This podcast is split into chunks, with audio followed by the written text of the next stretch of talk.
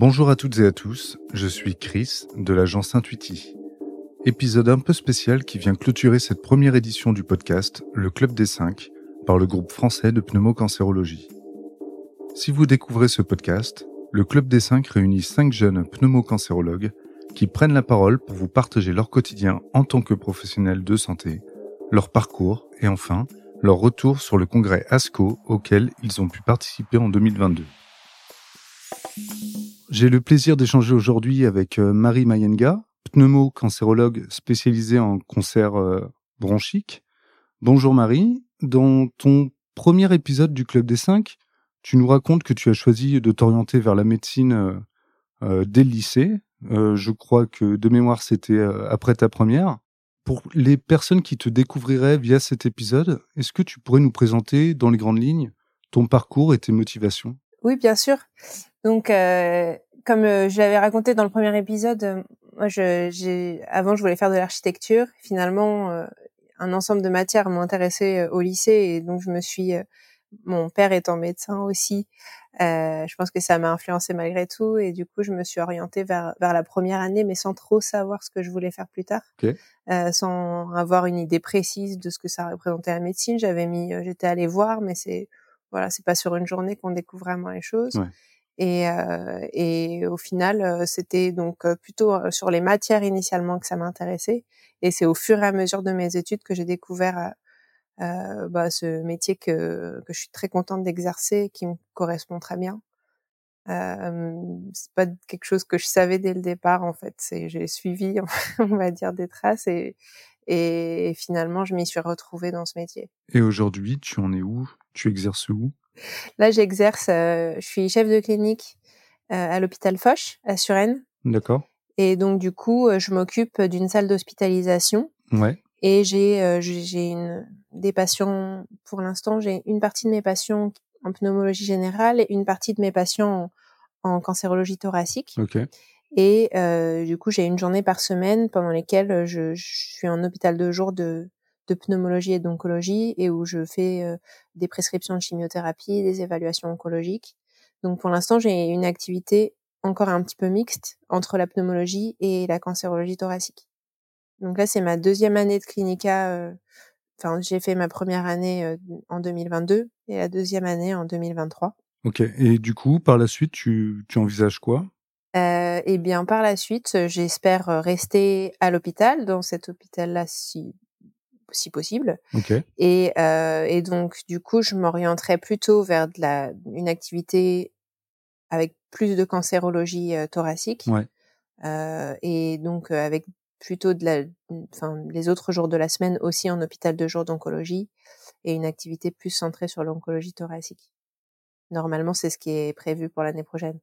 Est-ce que tu as des motivations profondes qui, qui t'animent aujourd'hui bah, moi, je suis contente de faire de la médecine. C'est vrai que là, on est à un âge où euh, même autour de soi, les gens sont en quête de, de sens dans leur travail. Ouais. Que bah, nous, on fait des gros horaires et en fait, c'est vrai qu'on sait pourquoi pourquoi on travaille. On, on sait que que on rend service, euh, qu'on est à l'écoute des gens, on essaye de faire euh, les choses. Enfin, moi, si je fais ce que je fais aujourd'hui, c'est parce que euh, j'aimerais que ce soit. Enfin, j'essaye de faire les choses comme moi, si j'étais patiente, j'aimerais que les choses soient faites. Et donc, euh, je, je, ma motivation, c'est d'accompagner les gens justement dans le cancer bronchique en l'occurrence, euh, qui est du coup, on me demande pourquoi est-ce que je travaille dans la cancérologie thoracique.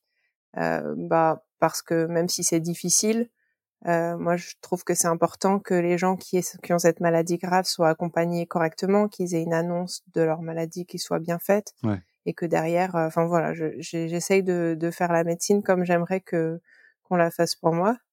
Et je trouve que c'est, enfin, quand on voilà, quand on est content de de ce qu'on fait, de la façon dont on le fait, c'est vraiment très gratifiant ce métier et ça apporte beaucoup de choses.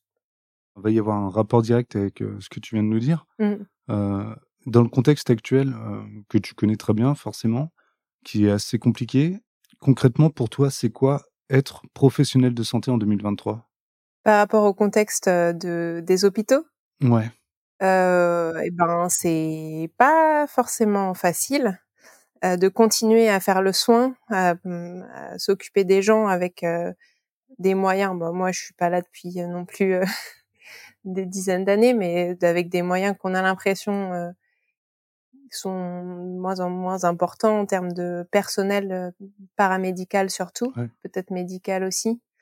Et donc on voit quand même des gens, les équipes sont vraiment motivées, euh, mais c'est difficile parce que pour bien faire le soin, bah, ce qu'on entend c'est que justement si les gens partent, c'est parce qu'ils ont l'impression que que le soin n'est pas aussi bien fait que ce qu'ils voudraient le faire. Okay. Euh, et du coup, voilà, donc on continue à travailler dans ces conditions-là.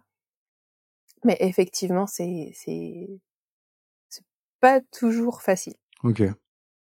Et est-ce que tu as quelque chose pour euh, pour déconnecter de de ces situations qui qui sont compliquées euh, sur ton temps perso?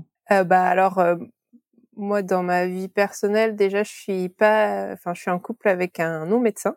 D'accord. Pour moi c'est important de sortir de la médecine quand je rentre chez moi. Ouais. Même si mon travail est très important, bah en fait, comme je disais, des quand même des gros horaires et donc du coup, c'est très important à la maison de parler d'autres choses. Euh, et donc en l'occurrence, bah moi, mon copain personnellement, il fait de la musique et du coup, ça m'a permis de découvrir un autre univers aussi. Euh, de, enfin, il fait un métier complètement différent de moi, de rencontrer d'autres personnes. Et je trouve que c'est bien, ça, ça aide à décrocher. Et puis après, bah, on essaye d'occuper son temps libre en faisant autre chose, en partant au week-end de temps en temps euh, voilà, pour essayer de, de décrocher. Ah, ça doit pas être euh, toujours simple. Je voulais savoir concrètement comment tu as entendu parler du GFPC.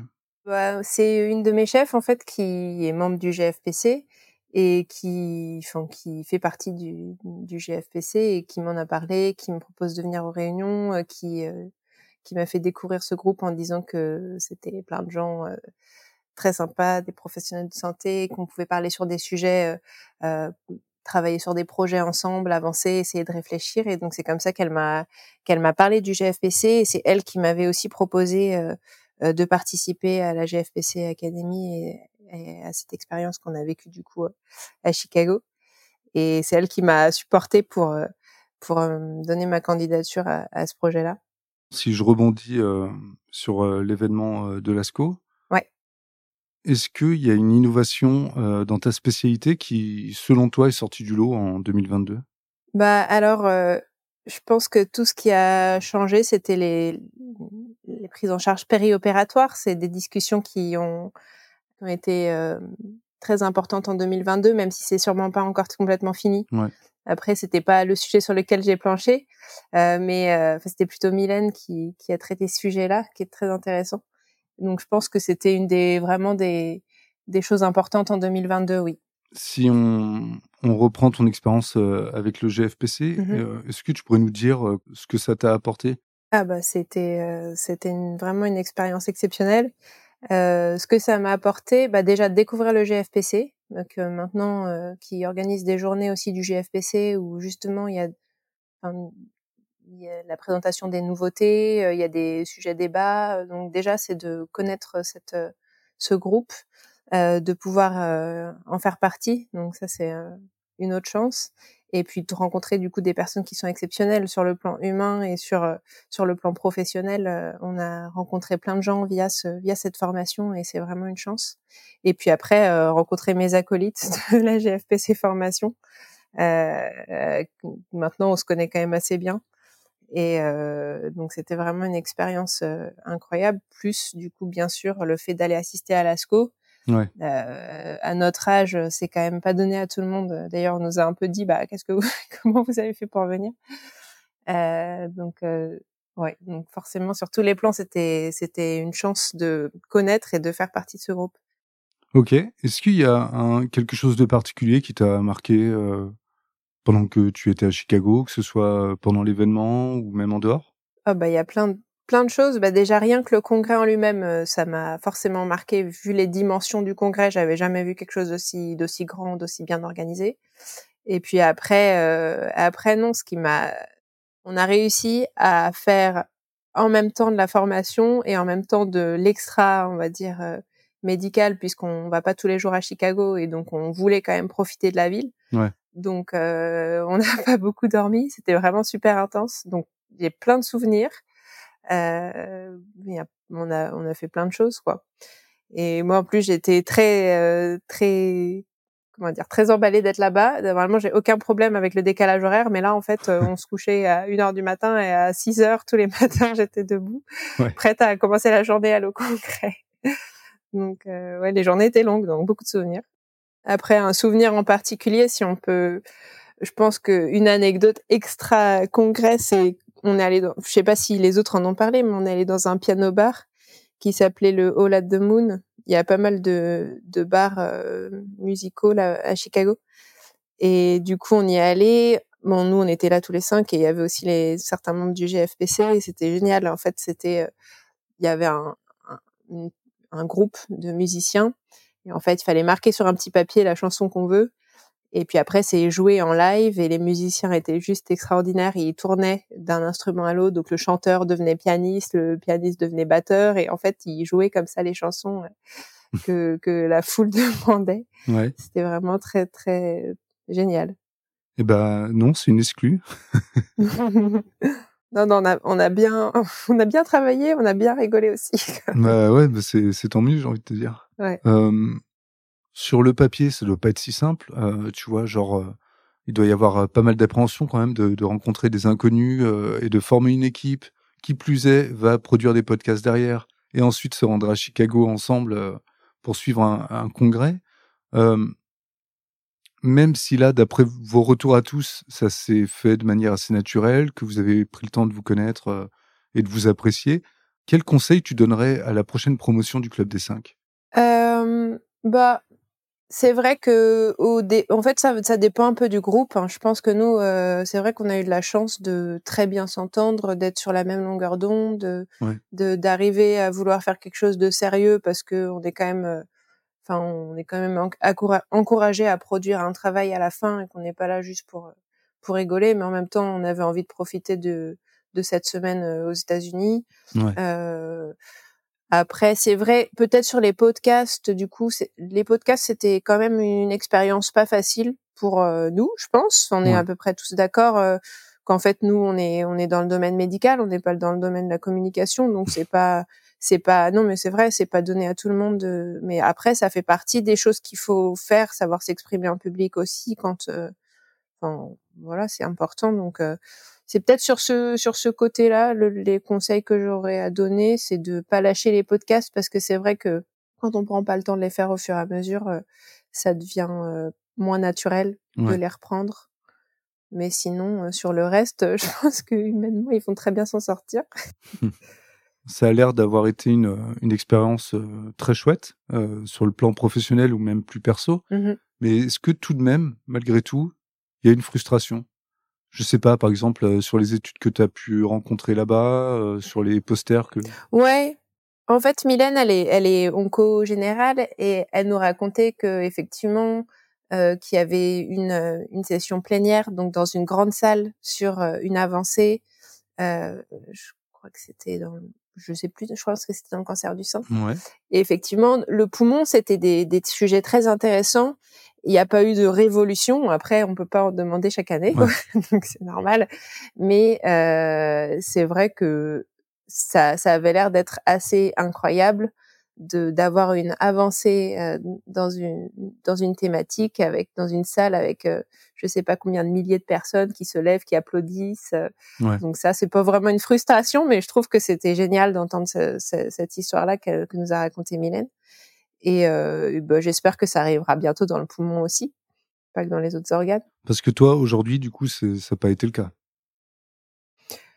Il y a, il y a eu des choses intéressantes, mais il n'y a pas eu de révolution euh, de, dans le cancer du poumon, à mon sens, euh, cette année à l'ASCO. Et, euh, et, malgré tout, est-ce que tu dirais quand même que ce que tu as vécu via cette expérience, ça te, ça t'aide aujourd'hui dans, dans ta spécialité, dans les, réflexion que tu entreprends que... Bah de toute façon, oui, parce que rien que de travailler sur un sujet euh, de façon assez large, en plus, moi, dans mon sujet, il y avait des nouvelles, des nouveaux types de médicaments quand même, parce que notamment euh, les anticorps conjugués à, de la chimiothérapie, euh, euh, les, les, anticorps bispécifiques.